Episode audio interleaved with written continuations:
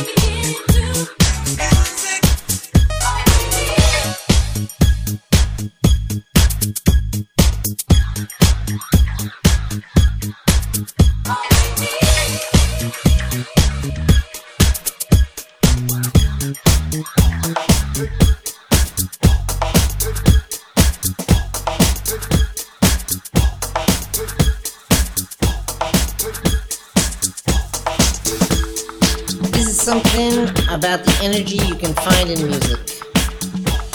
Well, I mean specifically African music.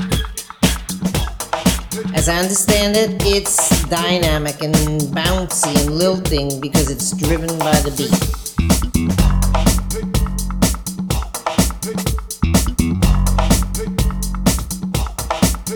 Yeah, syncopated, of course. The downbeat, that is, is actually the upbeat. Think it's the heartbeat, really, of many, many, many people all at once. You can feel it if you get into it. Basically, it's the heart of Africa.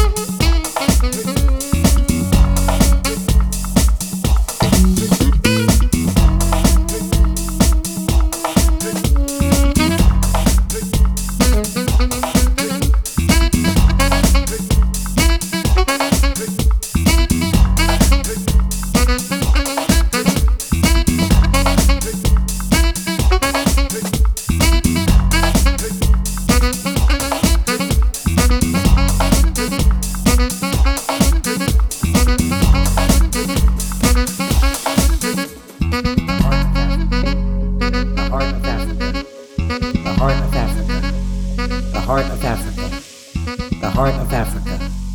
The heart of Africa. The heart of Africa. Heart of Africa. Heart of Africa. Heart of Africa.